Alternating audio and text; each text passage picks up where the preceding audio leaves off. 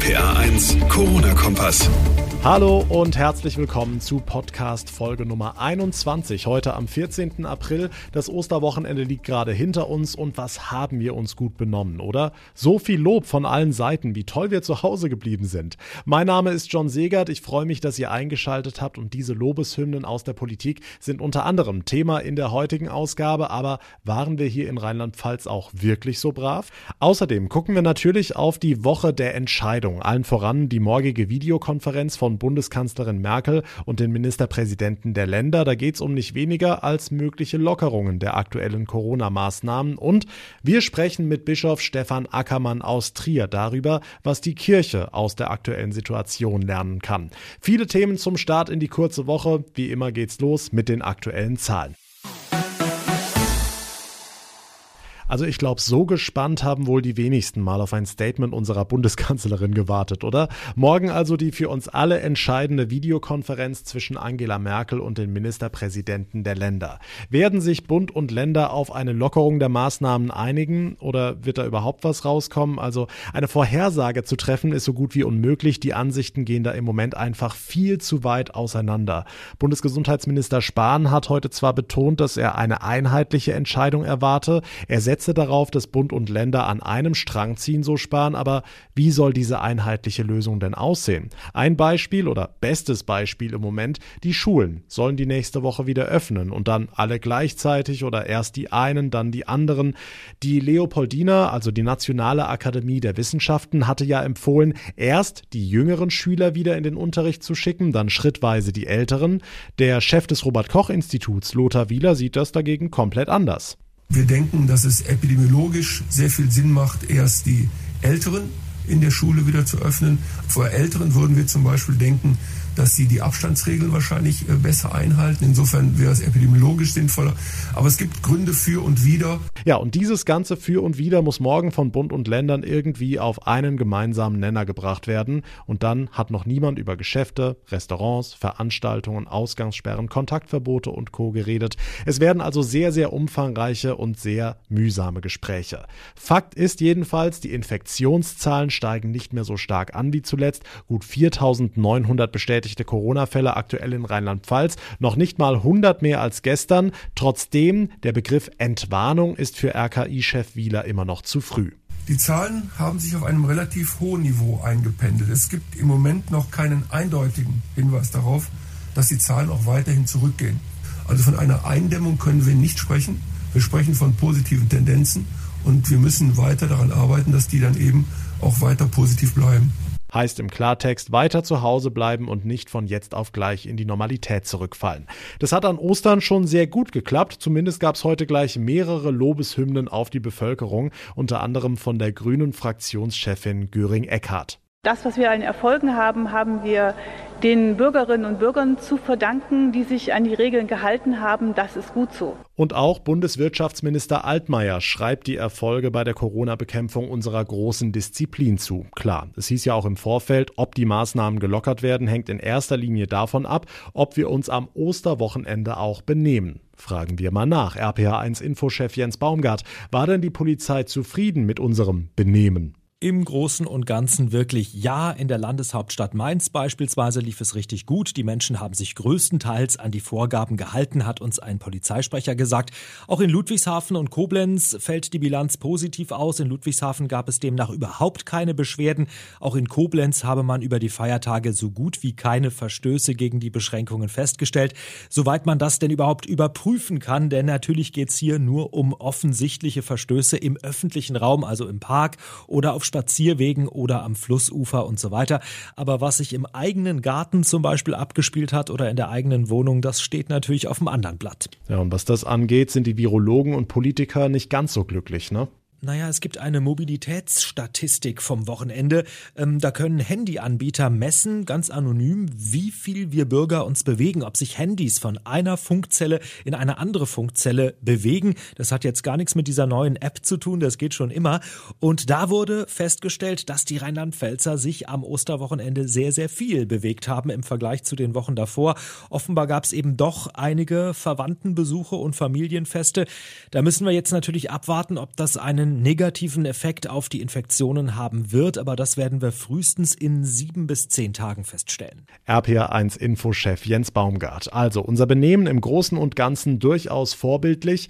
Was ebenfalls ganz gut zu klappen scheint, das ist die Zusammenarbeit unserer Krankenhäuser. Die müssen es ja am Ende ausbaden und die folgen einem Plan, der in Trier schon umgesetzt wurde. RPR1-Reporter Olaf Holzbach, was passiert da?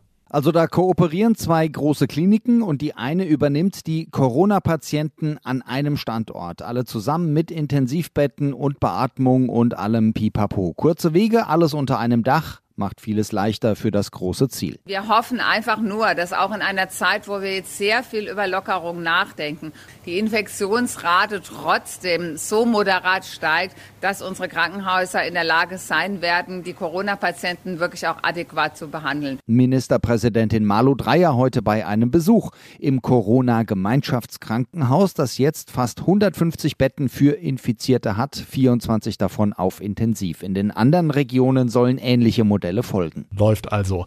Was nicht so läuft, wie man hört, das ist die Auszahlung der Soforthilfen für Kleinunternehmer im Land. Olaf, das Geld kommt vom Bund. Dauert es bei uns wirklich länger, bis es ankommt? Ja, offenbar schon. Der Druck jedenfalls ist groß, die Zeit drängt. Anruf bei Wirtschaftsminister Volker Wissing. Wir müssen aber gleichzeitig sicherstellen, dass Betrüger nicht die Gelder abgreifen oder gar Millionen Steuergelder in die Hände von organisierter Kriminalität gelangen. Deswegen haben wir in Rheinland-Pfalz beispielsweise eine Unterschrift verlangt. Wir haben auch in den ersten Tagen festgestellt, dass es einige Betrugsversuche gab. Wie auch in anderen Bundesländern, da muss jetzt die Polizei ran. Bei uns sollen spätestens Anfang nächster Woche alle Anträge bearbeitet sein. Die Infos von Olaf Holzbach. Schüler und Lehrer in Rheinland-Pfalz haben Osterferien, aber können sie die so richtig genießen? Seit über vier Wochen sind unsere Schulen dicht. Wo und wie immer es geht, findet der Unterricht digital statt. Immerhin, zwei Drittel der Gymnasiasten haben ihre Abiturprüfungen noch eintüten können, aber der Rest und die anderen Oberstufenschüler und die Viertklässler, alle diskutieren, wie schaffen wir die Corona-Krise ohne Bildungsverlierer? Und der Philologenverband in Rheinland-Pfalz sagt, indem wir die älteren Schüler zuerst wieder wieder ranlassen. Landesvorsitzende Cornelia Schwarz, stehen sonst die Zeugnisse auf dem Spiel? Genau, also äh, ich hatte neulich mal äh, auch mit dem, mit dem rheinland-pfälzischen Ministerium gesprochen, wie wir es denn jetzt mit den Klassen machen, mit den Oberstufenklassen. Und man hat gesagt, man möchte nicht von der jetzigen Form des Abiturzeugnisses abweichen, sondern dabei bleiben. Und deswegen muss ich die Leistungen in diesen beiden Halbjahren auch unbedingt messen. Und es gibt eben Kollegen, wie zum Beispiel ich, die haben jetzt im Moment noch gar keine Note von ihrem Kurs. Okay, und wie sähe das dann aus in den Klassen? Die Wissenschaftsakademie, die Leopoldina sagt ja, maximal 15 15 Schüler zusammen?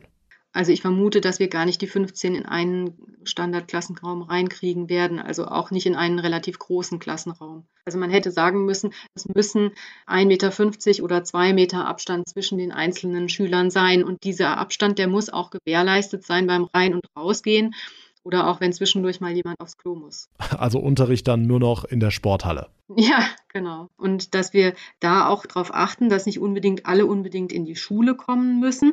Wir sagen, wir machen das weiter digital und dann prüfen wir das aber in der Schule ab. Das heißt, die Schüler kommen dann zum Beispiel in die Turnhalle oder in die Aula, wo dann die Tische entsprechend weit auseinandergestellt werden können, sodass dann tatsächlich auch mal ein Kurs eine Klassenarbeit schreiben kann. Und das wäre dann eben Grundlage für eine Note. Schulen auf nach den Osterferien und wenn ja, wie genau? Cornelia Schwarz vom Philologenverband Rheinland-Pfalz war das. Vielen Dank. Und sie sagt, zuerst bitte die Oberstufenschüler, denn für die geht's ums Abi. Keine Frage, Corona hat unser Leben auf den Kopf gestellt. Kontaktsperre, zu Hause bleiben, keine Schule, keine Kita, kein Büro, kein Sportverein. Nicht ganz einfach, eine echte Bewährungsprobe für die Gesellschaft und auch für jeden Einzelnen von uns, aus der wir aber vielleicht auch was lernen. Darüber haben wir mit Bischof Stefan Ackermann aus Trier gesprochen. Herr Ackermann, was meinen Sie? Wie haben wir diese Corona-Bewährungsprobe bisher bestanden? Zunächst mal würde ich sagen, allen Respekt, alle Achtung, sowohl was Bundesregierung, Länderregierungen angeht, aber auch unsere ganze nationale Gemeinschaft. Es wird nach auch unschönen Sachen, die es gegeben hat mit den Hamsterkäufen und gewissen panischen Reaktionen, aber doch mit einem großen Ernst und Verantwortung damit umgegangen. Hm, jetzt heißt es ja immer wieder, in jeder Krise stecken auch Chancen, aber wenn eine Krise so groß ist wie die Corona-Krise, was dann? Ich sehe auch da Chancen. Allein die Erfahrung in einer Situation, von der wir ja sonst den Eindruck haben, es gibt so viele Sachzwänge, ähm, Dinge können nie anders sein, Dinge dürfen nie geschehen. Wenn eine solche Notlage eingetreten ist, dann sehen wir, was doch alles möglich ist. Natürlich unter dem Druck der Situation, völlig klar. Aber dass es doch auch Handlungsmöglichkeiten gibt, die wir uns ja vor Monaten so nicht vorgestellt hätten. Okay. Was kann denn die Kirche aus der Situation jetzt lernen, auch für die Zeit nach der Corona-Krise? Das eine ist der Blick auf die Gemeinschaft, also Gemeinschaft nicht zu verlieren, auch wenn wir räumlich nicht in der Weise zusammenkommen können. In dem Sinne die Gemeinschaft nochmal besonders schätzen zu lernen, dann zu spüren, aber auch da, wo räumliche Nähe nicht in dem Sinne möglich ist, gibt es aber eine innere Verbundenheit. Aber auch nochmal zu sagen, wer sind wir als Kirche? Äh, welchen Stellenwert haben die Gottesdienste? Was ist unser Auftrag auch in der Welt für die Menschen? Darauf setze ich ein bisschen, dass auch diese Zeit eine Lernzeit ist, auch für das Kirchesein danach. Der Trierer Bischof Stefan Ackermann zieht eine erste vorsichtige Zwischenbilanz. Er findet, dass wir diese Bewährungsprobe bislang ordentlich bestehen. Und damit kommen wir zum Ende der heutigen Ausgabe. Wie immer freue ich mich über euer Feedback an RPA1John bei Facebook, über Instagram oder gerne auch als Bewertung bei Apple Podcast. Mein Name ist John Segert. Wir hören uns täglich auch um 18 Uhr bei RPA1 im Infomagazin Der Tag in Rheinland-Pfalz oder einfach in der nächsten Podcast-Folge. Bis dahin eine gute Zeit und vor allem bleibt gesund. Der RPA1 Corona-Kompass.